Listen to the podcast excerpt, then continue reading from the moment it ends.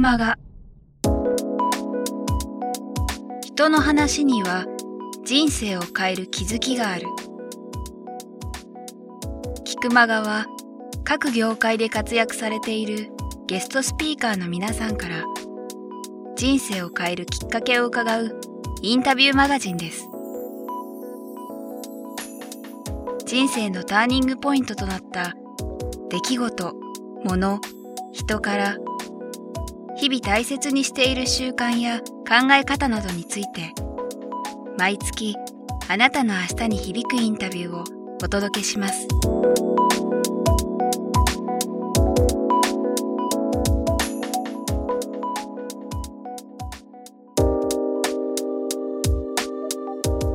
じゃあそれこそその時まあご本人もそうでしょうけど、お母様も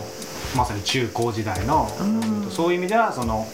えー、と生き生きとして絵を描くのとはちょっと違ってた時期ってあるわけじゃないですか。そ、ね,、の時からすると今のこういう形は全然想像つかないですか？あでも絵は基本的に好きなので、うん、描くことは描くでしょうけど、ね、そういう部活とかそういう形は好きじゃないんだろうなっていうのはありましたよね。絵は好きでっていうのはやっぱずっとそれは変わらなく揺るぎないんだろうなって思ってましたからやっぱり。そうですよね、うん、こうなんか例えば番組とかそういうのを見ても、うん、それ色使いとかそういうものに対するなんかこう反応があったので、うん、いずれ絵は描くだろうと思ったので、あそうそう。あの日本に帰ってきた時に、あの NHK のなんかだっけ？あのそう両徳に住んでた時にきっとこの子がそこに行くと楽しいだろうと思うなんか。なんだっけ絵を描いたり何かものを作るってところに行かせなかったっけ？なんか創作教室みたいな粘土も触らせてくれれば絵も描かせてくれるみたいなクラスに通わせてくれたことはあったんだけど、私は実はそんなにそこまで好きじゃなかった。私はそういう本音があったね、でもいやお絵描き教室とかには行かせる気にはなかったんですけど、まあいわゆるこういう生活欄みたいなところの幼稚部に行ってたので、その先生のところに行って好きにね体育館中を使って何かを作るとかそういうのはもしかしたらこの子がそこが居場所になるんじゃないかと思って行かせてたんだけど本人は大して面白くなかったでもその時の自分の記憶はやっぱりそのお母さんが私が絵を描くっていうことをすごく何て言うんだろう認めてくれてるとか応援してくれてるみたいなのはやっぱ子供心にこうちょっと調子に乗るというか、うん、うれ嬉しい、例えばそのアラビアで描い、イラクで描いてた、あのプリントの裏に描いたような絵とか、そんな絵でもすごく大事に、こんだけ引っ越しが多いのに撮っておいてくれてあの何かの機会に随分経ってから「あんたの絵ここにあるのよ」って見せてくれた時とか、うん、あこんなに絵を大事に撮ってくれていたとか。全部広告の裏なんです言わなくても。自分だともっと雑に扱っちゃってたかもしれないのに、えー、なんかあ絵を大事にしてもらってるっていうことが嬉しいっていう記憶が強く残ってます。大学に入った頃美術大学に入った頃自分が一番ハマったというか夢中になってたのは、はいあの洋服に絵を描くことなんですね。えであのそれというのもちょっと入れ墨をモチーフにしたような絵だったり、えあとはエジプトのパピルスのようなテイストだったり、あと日本の浮世絵のようなテイストだったり、はい、とにかくこう書いたものを最終的に着てもらえるということが楽しくて、大学時代中に渋谷のパルコの中のフリフという置物屋さんの店頭で T シャツに絵を描きますイベントを毎月やったりとかでそういう時にあのたまたまその前を通りすがった初めましてのその人が一体どんな人なのかも知らないような人がでも一つ分かるなこの人は私の絵がどうやら好きみたいっていうそのことだけでこう絵描いてほしいって来てくれた人のことを感じながらお話ししながら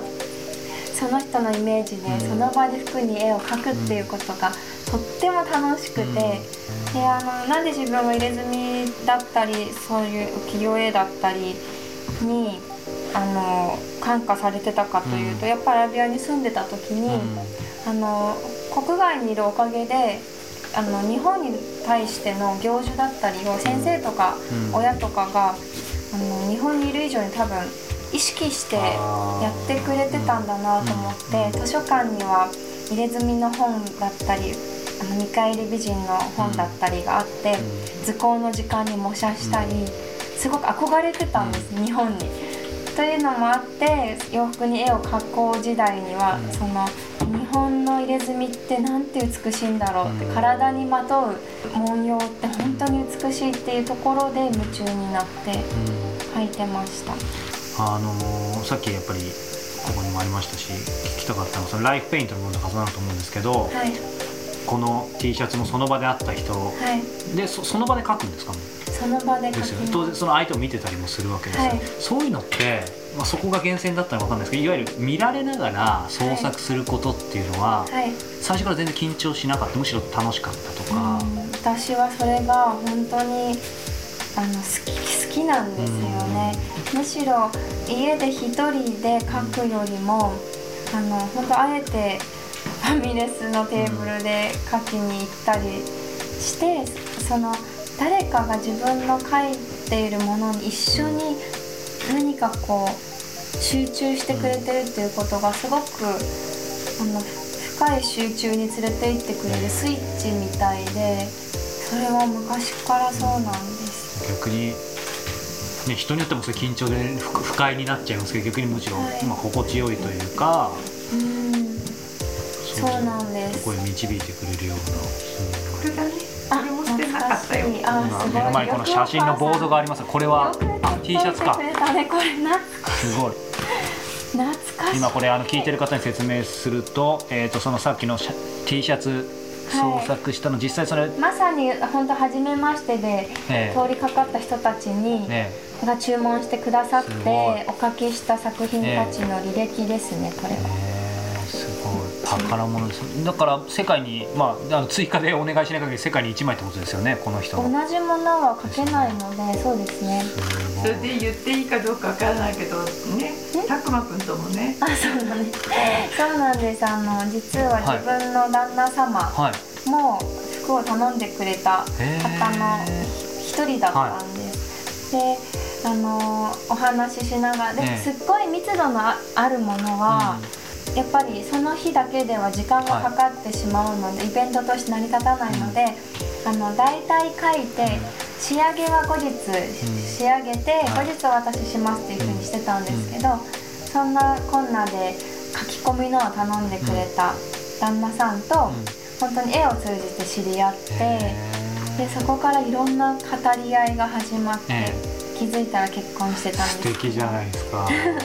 そうか。はいそんな本当にもうまさにだからまさにライフペイントですね。もう人生全部つながってますね。その実はそここういう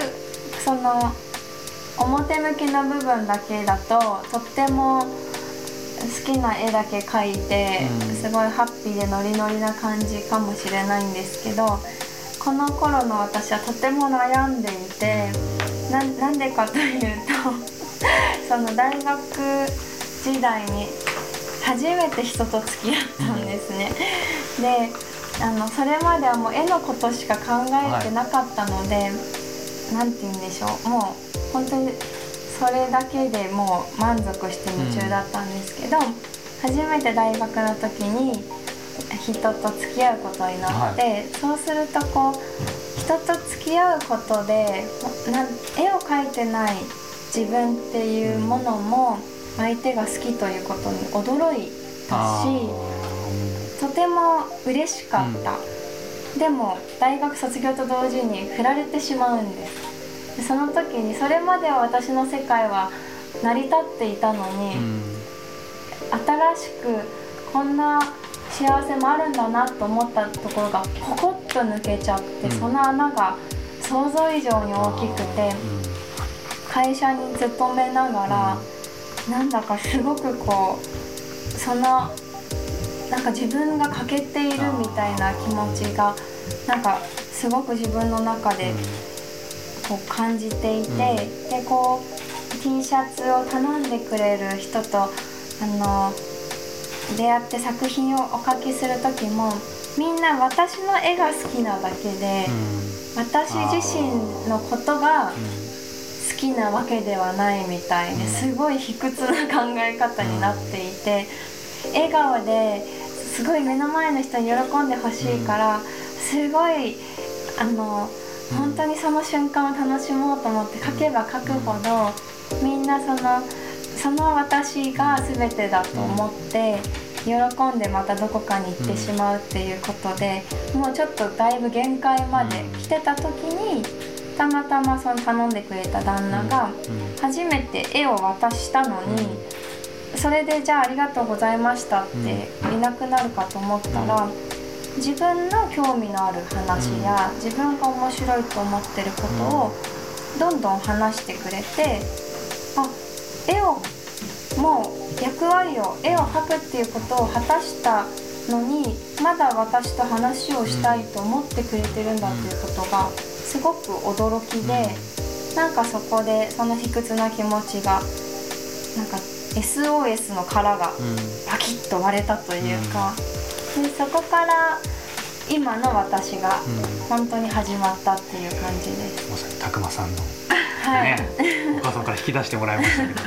で今あのその中でやはり僕今日これ絶対聞きたかったんですけど、はい会社に一回勤めてる？はい。まあ、やっぱアーティストって一括りにしちゃいけないとは思うんですけど、い。やっぱり会社に一回勤めてるっていうのはすごく僕もいろいろお話伺う中ではい。すごくいい意味で引っかかってはい。いろんな段階があると思うんです。よまあそれこそ本当にプロになるかならないかとか、その辺ってどういう経緯でつまり会社に？ああのー本当に言ったらあのよく言えば真面目で その大学を出たらはい。就職するものっていう硬い頭だったんですよね。まあ、父親が亡くなったせいもあったんですけどね、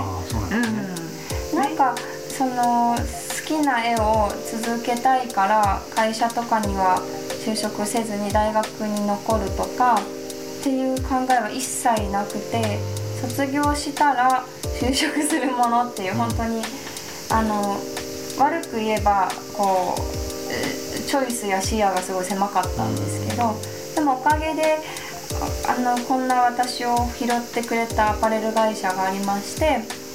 そこでたった1年半ですけどその会社の議事録をうん。取りまとめたりとか、その本当にいわゆる一般常識をうん。そこでみっちり叩き込まれまして、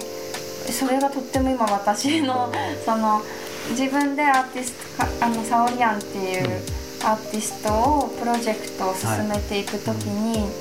あの根っこで支えてくれているので。可愛がってもらえたよね。頑張れよと繰り出していただけたので、それは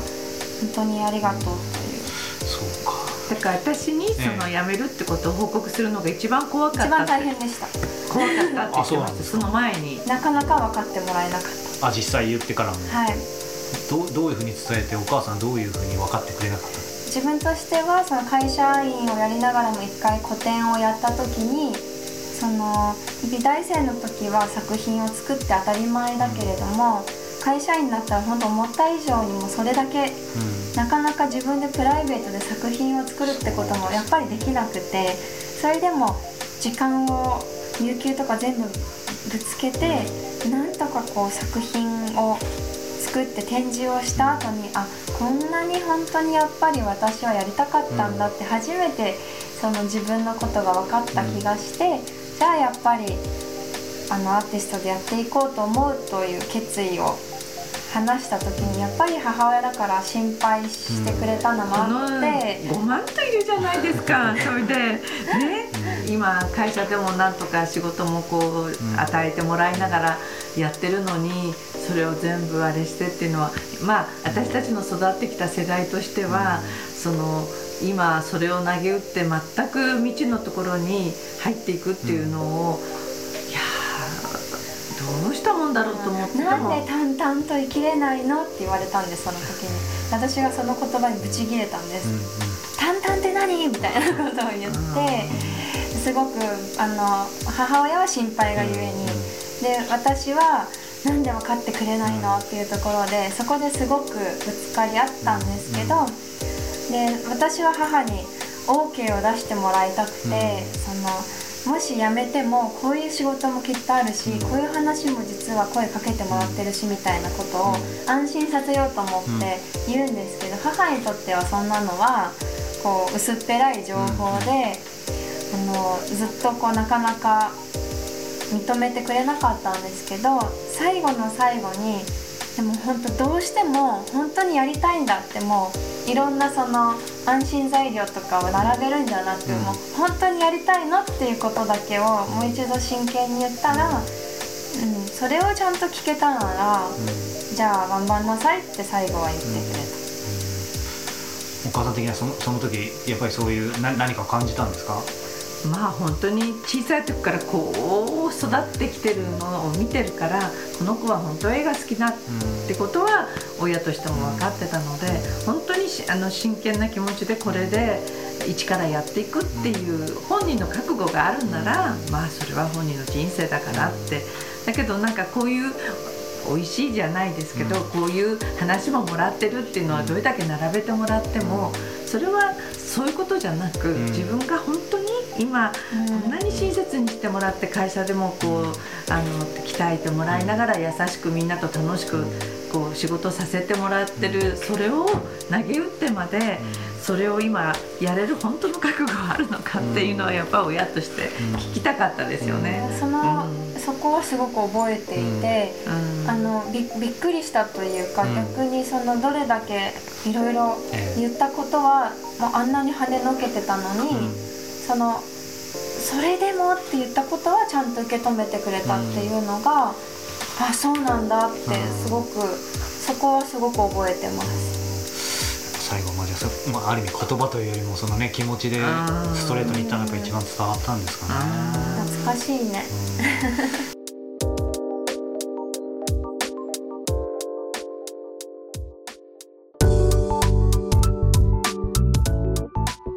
今日の菊間川いかがでしたか？